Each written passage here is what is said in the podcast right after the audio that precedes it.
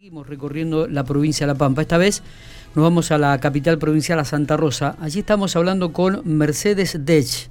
Mercedes es eh, em, familiar de Raúl Dech, una persona muy joven que murió eh, el viernes pasado eh, con coronavirus. ha sufrido en, los días previos, no, fue atendido, pidió hisoparse. Realmente un tema que desnuda un poco también el trabajo de la salud pública y que por eso queríamos hablar con Mercedes para que nos explicara cómo fue eh, desencadenándose esta situación que terminó con el fallecimiento de Raúl Dech. Eh, Mercedes, gracias por atendernos. Miguel Lastra la saluda de Infopico. Junto con Matías Soporto estamos aquí en el programa de La Redacción. Buenos días, buenos días.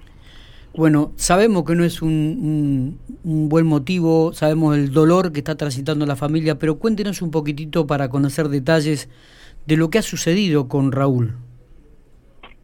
Bueno, eh, mi papá el sábado 31 eh, almuerza en un, en un club social que habitualmente se organizan almuerzos.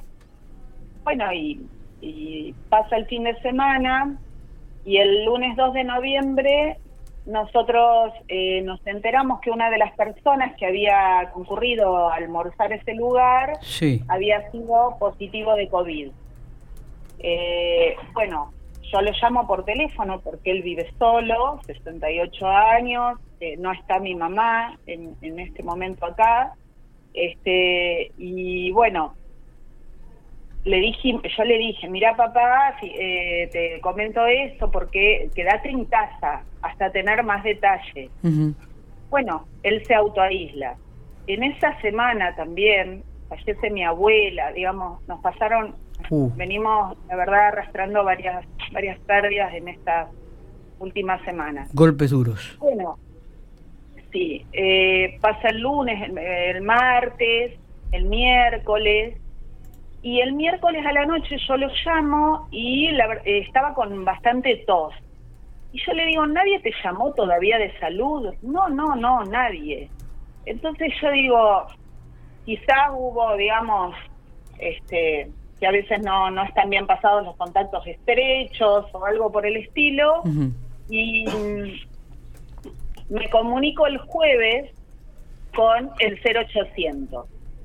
Llamo al 0800 y eh, marco el asterisco 2, porque hay tantos asteriscos para, para marcar. Claro, son muchas opciones. Muchas opciones, también están las personas con adicciones, la persona con suicidio, digamos. Eso, bueno, te marea un poco. Marco uno de los asteriscos, me atiende una persona que me dice, ay, yo justo estoy en mi casa en este momento, estoy con un drama, qué sé yo, me empieza a contar su drama y le digo, escúchame, le digo, te escucho muy mal, sí, porque estoy pasando por una situación complicada. Le digo, escúchame, decime con quién... No, te tendrías que comunicar con, con una... me dio un nombre de una persona que... No, le digo, me quiero comunicar, decime un asterisco. Bueno, un interno, algo. No, no me dijo nada, corté. Marco, vuelvo a marcar el 0800, tuvo un rato, no me podía comunicar. Marco el primer, el, primer interno, interno 1. Marco, y ahí me, atiende bien una chica llamada Renata, y yo le explico la situación y le digo, mira, le digo, en realidad este mi papá le digo, no, no le va a gustar mucho que yo mande a salud, le digo, pero yo quiero, él fue contacto estrecho, le expliqué toda la situación, le digo, nadie lo llamó hasta ahora, dice, ¿y vos qué querés? ¿Que yo mande el coronamóvil? Mira, le digo, no sé cómo ustedes se manejan. Le digo, sí, si, si, si lo, van a hisopar, mejor. Yo preferiría para descartar cualquier cosa. Me dice, bueno, yo mando las dos cosas. Me dice, yo mm, eh, eh, ya todo esto a salud. Bueno, a partir de ahí esto fue un jueves. Después de ese jueves, este, lo mandan, eh, lo llaman esta tarde de salud y ahí lo empiezan a controlar, a controlar todos los días. Ese jueves le dicen que le van a enviar el viernes el, el coronamóvil para hisoparlo en su domicilio. Bueno, Él lo iba transitando bien, nosotros lo único que llevábamos era mercadería, se la dejábamos en la puerta, nos íbamos, pero él seguía con tos, que nosotros sabemos que, bueno, son los síntomas. Yo estaba segura que, que tenía COVID. Claro. Y cuando el domingo no eh, lo llamo, me dice, ay, vos sabés que ya perdí el sabor y el olfato. Le digo, ¿y le dijiste a la gente de salud? Sí, me, me dijeron que probara con vinagre, hice las pruebas, todo, y bueno. Y me dijeron que el lunes me mandaban eh, para hacer el hisopado. El lunes, le dijeron que el martes. El martes, él ya ese lunes empezó con muchísima fiebre, domingo con fiebre, lunes con fiebre. Y eh, nosotros le, llevamos paracetamol porque era lo que le había indicado la persona de salud. Siempre todo, todo, todo por teléfono. Nunca hubo otro contacto. Sí, sí. Digamos. Yo la verdad que confío plenamente, en confiaba en el sistema de salud y, y súper obedientes de todo lo que indican en las redes, todo. Bueno, cuando ese martes este mi marido le lleva las pastillas, habla con él desde la ventana, que había tenido mucha fiebre, que había transpirado muchísimo, todo. Él llama al 107 esa tarde porque realmente no estaba, no se sentía bien, claro. porque se dio cuenta que los síntomas habían empeorado. Es decir, ahí él ya llevaba siete días, digamos, eh, aislados, esperando que le llama, que, le enviaran el, para hacer el hisopado. Pide un médico ese día. El martes, porque realmente él eh, se sentía muy mal. Claro. Habla con, con alguien del 107 y le dice, no señor, pero usted lo que tiene que hacer es llamar al centro de salud de su barrio. Ahí nomás le pasan el teléfono, llama al centro de salud del barrio y habla con una persona que le programa un turno para el otro día, para el miércoles. Entonces me llama a la tarde y me dice, mañana me tengo que ir hasta la salita caminando, pero caminando, papá, le digo, sí, dice, caminando a hacerme el hisopado. Bueno, a mí ya eso me, me preocupó porque yo digo, si está con fiebre, va a caminar en la vía pública una persona que ya decantábamos que tenía este, el virus.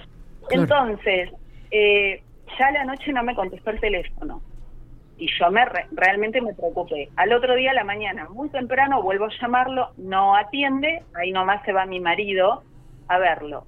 Llega, no le atendía, no le abría la puerta, le golpeó muy fuerte, mi papá eh, con muchísima dificultad llega y le abre la puerta y, y, le, y le dice, Rulo, a mi papá le decían Rulo, dice, Rulo, eh, váyase a acostar. Y eh, llama a la ambulancia.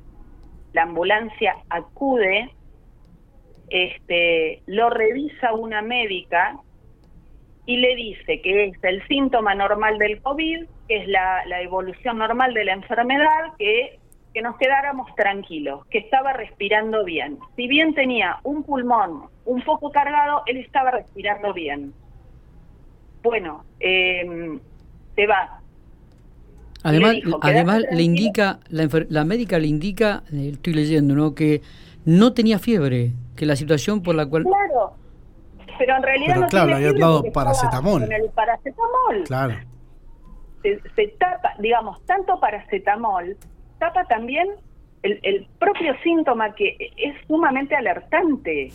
Pero él ya estaba con muchísima tos, tenía la voz súper tomada de hacía varios días ya.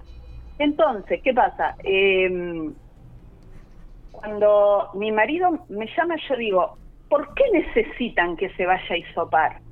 Dije, es una estadística, a nadie, ¿por qué lo tenemos que exponer a que vaya caminando? Entonces lo llamo y le digo, papá, vos no vas a ir caminando, de ninguna manera, yo voy a pasar por la salita. Yo paso por la salita porque, porque ese día Digo, le voy a llevar comida porque él no se podía ni levantar ni a tomar un té. Entonces, cuando lo había visto ya una médica, entonces eh, voy a la salita y me dice, me atiende muy bien un, un, señor ahí, me dice, yo fui el que le di el turno a tu papá. Me dice, es que lo tenés que traer. ¿Por qué ustedes necesitan que lo traiga? Le digo, si él está mal, no se puede levantar de la cama. Le digo, yo no lo puedo traer y además me tengo que exponer yo en un auto, que estoy sana. Le digo, ¿por qué no le enviaron el, eh, la ambulancia o, el corona móvil, el bendito corona móvil para hacerle el hisopado? ¿Qué es lo que pretende? Dice, no, porque puede ser otra cosa. ¿Qué va a ser? Neumonía, todo junto con, con, con eh, pérdida de, de olfato. ¿Cuándo se dan todos esos síntomas juntos cuando además ha tenido un contacto estrecho? Claro. Entonces, eh, la médica, la verdad que me ve tan mal que me dice, yo voy a enviar la ambulancia porque le tendrían esta mañana, cuando fue la ambulancia que haber hecho el hisopado, ellos en el domicilio, aunque no se están haciendo en domicilio. ¿Cómo que no se están haciendo en domicilio? Le digo. Si todos los días estuvimos esperando esto. Y me dicen, no, es que no se están haciendo en domicilio. Entonces, ¿por qué una persona de salud todos los días le informaba algo que no era real? Bueno, y cuando mm, se llama, ahí nomás ella dice, yo, quédate tranquila que yo desde acá del centro de salud me comunico con la ambulancia para que vaya y le haga el hisopado en el domicilio yo llego a mi casa, el centro de salud queda a cuatro cuadras. Llego a mi casa, eh, a la casa de mi papá, y llaman al teléfono la doctora de la ambulancia y me dicen, mira querida, pero además con un maltrato, y me dice, yo ya lo vi a ese paciente. Dice, hace unas horas esta mañana. Dice, y ya lo vi, y ya descarté y le tomé los síntomas me dijo, usted dice, yo no voy, no, no, somos las mismas personas las que estamos en la ambulancia, no vamos a volver a hacer el mismo trabajo que hicimos hace unas horas. Y le digo, pero escúchame, le digo, ¿y vos lo viste bien? Pero por supuesto. Me dice, ahora te digo una cosa, me dijo. Dice, ustedes como familia se van a tener que ocupar de tu papá, pero es lo que estamos haciendo. Pero vos Dice, porque si no voy a tener que llamar a servicio social, me dijo así, para que se ocupe de él. Pero él tiene una familia. Le digo, ninguno se lo llevó a su casa, ni vino a vivir con él, porque no es lo que ustedes están indicando. Le digo, ¿qué, me estás diciendo? Y entonces cuando este, me dice, páseme con él, le paso con mi papá y le dice, Raúl, yo ya estuve con usted esta mañana. Dice, por favor, dígame su, dícteme su documento. Mi papá le dice el documento y dice, una persona que puede decir de corrido su DNI está correctamente de salud. Entonces yo le dije, bueno, quédate tranquila. Corté, le eh, habíamos hablado con epidemiología a la mitad de la mañana y nos dijo, ni se les ocurra sacar a su papá de su casa. Tienen que ir al domicilio, es decir, epidemiología dice una cosa, este, el hospital y la guardia otra, la gente de salud que te llama todos los días te dice otra, y vos no sabés qué hacer hasta que se te empiezan a complicar las cosas. Entonces los subimos al auto con mi marido, los llevamos con este con los barbijos, con las medidas de seguridad, todo. Llegamos a la salita, cuando lo ve la doctora de la salita, ya se da cuenta que la situación era terrible. Y le digo, yo te estaba exagerando. No, me Le hicieron el té, le dio positivo. Dice, volvé a tu casa, que urgente mandamos a otra ambulancia. Otra. Entonces vuelvo a mi casa con él, y ya cuando llega la ambulancia, en tres minutos, llega con una batería, con una camilla, con un con el oxígeno, todo. Yo ya me di cuenta que la situación era muy grave. complicada. Y al otro día se murió. A él, cuando lo trasladó a la ambulancia, lo llevó al crear, ¿no? al CEAR. No, cuando lo traslada a la ambulancia, el doctor muy bien me dijo, eh, yo creo, me dice, yo no sé quién habrá sido el, médico y lo que pasó, sucedió esta mañana, pero yo no quiero mentirte, pero esto es una neumonía grave, complicada. Ya él, sin hacerle estudios ni nada, simplemente de tomarle, digamos, con oxígeno en sangre y todo. Cuando, bueno, nosotros salimos atrás de la ambulancia llegamos al hospital, estuve dos horas y media sentada en la guardia hasta que una médica salió y me dijo, yo te quiero explicar esta situación. Bien, muy contenedora, yo eso no voy a decir, porque la verdad que, hasta ahí, digamos, el problema falló hasta ese momento. Y, y entonces me dijo, tu papá va a ir a terapia intensiva del CEAR, está muy complicado, me dijo, tiene una neumonía terrible y eh, va intubado. Me dijo, yo quiero, vos entendés lo que significa intubar a una persona. Sí, le digo, no puede respirar por sus propios medios. Claro. Entonces me dice, ahora andate hasta el CEAR y ellos te van a decir bien cómo seguimos. Me fui al CEAR, yo a mi papá la última vez que lo vi fue cuando se lo llevó a la camilla. De hecho, mira, te doy un detalle, mi papá se llevó la billetera en el bolsillo porque que volvía.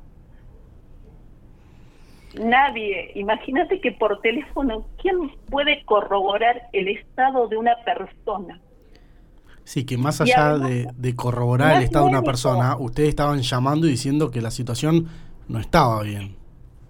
No, además, los chicos que, que te llaman todos los días, no sé qué chicos son, si son preparados, si saben, si, eso lo dejan registrado, porque cuando llamamos esa misma mañana a epidemiología, que nos dijeron no lo saquen, no tenían registrado su nombre. Claro. No sabían que estaba aislado, no sabían del contacto estrecho. No, lo tenían dentro de sus de, de, de, sus temas. Sí, tampoco registraron a las otras personas que fueron contacto de él. No, bueno, eso. Que, que sabemos que murió otra persona dentro de ese grupo. Dentro de ese grupo. El señor Garzarón. Eh, Mercedes, una vez que fallece tu papá, eh, ¿qué sucede? ¿Cómo, continúa el problema? Porque no eh, terminó ahí. no, en el CEAR, cuando yo estoy ahí, me dicen, ¿por qué no volvés a tu casa? Que esto va a tardar un rato y el médico te llama me llamó un médico, muy bien, me explicó, su papá tiene una falla multiorgánica. Es decir, no le funcionaban los riñones, no le funcionaba el hígado, no le funcionaba el corazón. Tenía una neumonía, pero atroz. Es, decir, en horas, en horas tuvo todo eso. ¿Cómo no? No, eso no se le va a reflejar en, en, la revisación que le hizo la doctora de la mañana. Sí, que, que también ya era tarde, ¿no? No, sí, sí, sí, ya era tarde, muy tarde. Él es diabético y es hipertenso. Son sus dos enfermedades de base. Claro. Pero el problema que, que, que tenía es, no era depresión alta, era depresión baja después, porque el corazón no bombeaba. Y cuando, bueno, eh, ese día me pasan el parte, me dijeron, esto puede ser cuestión de horas. Bueno, nosotros ya nos preparamos para lo peor. Al otro día me dan el parte a las 5 de la tarde, el parte era peor, y bueno, y a la noche eh, fallece. El, el, el jueves eh, se hace el entierro, bueno, yo quedo aislada, eh, el jueves se hace el entierro, eh, mis hermanos tuvieron que ir, eh, perdón, el viernes se hace el entierro. El, el jueves a la noche, él fallece a las nueve de la noche, van mis hermanos, porque le, les piden el documento, no podíamos encontrar el documento. Yo la verdad que estábamos muy convencidos que, seguramente lo, lo tenían, en, la billetera. Pero no, no, nunca nadie te, te dice, te, te dice, estas son sus pertenencias, nadie, nada.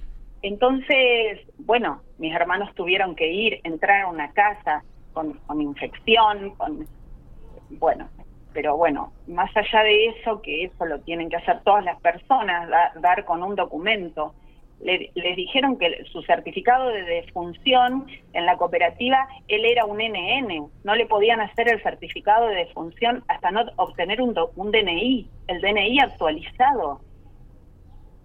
Dice, y, y imagínate para todos los trámites posteriores, es decir, todo es una burocracia que no se puede creer. Y nadie tampoco, yo no sé cómo será el sistema en otros lugares, pero vos no sabés tampoco ni qué te entregan en un cajón porque nadie te hace ver el cuerpo, ni siquiera a través de un vidrio, ni, sabes, y al otro día van, te, te, hacen un pozo, te tiran en eh, eh, un cajón y te dicen, tienen cinco minutos para taparlo. Y, y, y, toda la gente con COVID está en el mismo sector en el cementerio, ni siquiera podés elegir un lugar. A mi papá lo benefició porque está frente a las antenas del Canal 3 donde se subía desde que tenía 19 años, porque él era el antenista del Canal 3, el primer antenista del Canal 3. Y bueno, hasta Dios lo premió con, con estar en un lugar así.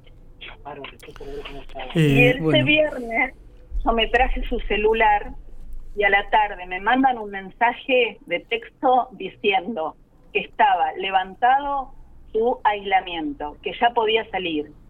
Y a las dos horas me llaman por teléfono a ver cómo estaba. Y le digo, pero vos me estás cargando. Le digo, mi papá falleció ayer. No, no, es, es, es, es muy fuerte. O sea, llamaron para darle el, el alta una vez fallecido. Una vez fallecido, y, yo, y dice, bueno, quiero hacer una un reclamo, pero por supuesto, le digo, que quede sentado mi reclamo. Y, y después la billetera la billetera le dieron la bolsa. Cuando nosotros volvimos a reclamar que tenía que estar en la guardia, en la guardia hacen todo el rastreo por un contacto interno, porque nadie nos respondía. Yo llamé al CER, llamé, llamé, nunca me contestaron el teléfono. Y cuando conocemos a una persona interna, hizo todo su camino y nos dijo, la bolsa está acá, vénganla a buscar. Cuando fueron mis hermanos a buscar la bolsa, hacía un momento se la habían entregado a otra persona que no sabían quién era. No. La verdad, este, el, relato parece de película. O sea, no parece real que te haya sucedido todo esto. O sea, e, es increíble la, la catarata de malas acciones del sistema de salud. Yo, la verdad, te digo, eh, nosotros nuestro reclamo es para que no siga pasando, que alguien alerte. La gente, yo lo que les quiero decir, la gente que es mayor de 60 años, por favor, no espere el hisopado en su domicilio porque no se lo van a hacer. Apenas tengan una sensación de que estuvieran con un contacto estrecho, vayan, hagan lío y que les hagan el hisopado en un lugar para quedarse tranquilos es lo único, lo único que, que, nosotros queremos. Y, y, alertar, los centros de atención no funcionan, el 0800 no funciona como debería, las ambulancias no siempre acuden, los hisopados no se están haciendo en domicilios, hay información contradictoria, epidemiología dice una cosa, los centros de salud te dicen otra, la gente que te llama te dice otra, no cruzan los datos, el teléfono del CEAR no atiende. Ese es el reclamo que nosotros queremos. Y queremos que, por favor, un fiscal actúe de oficio, que nos ayude para que esta muerte no quede en vano.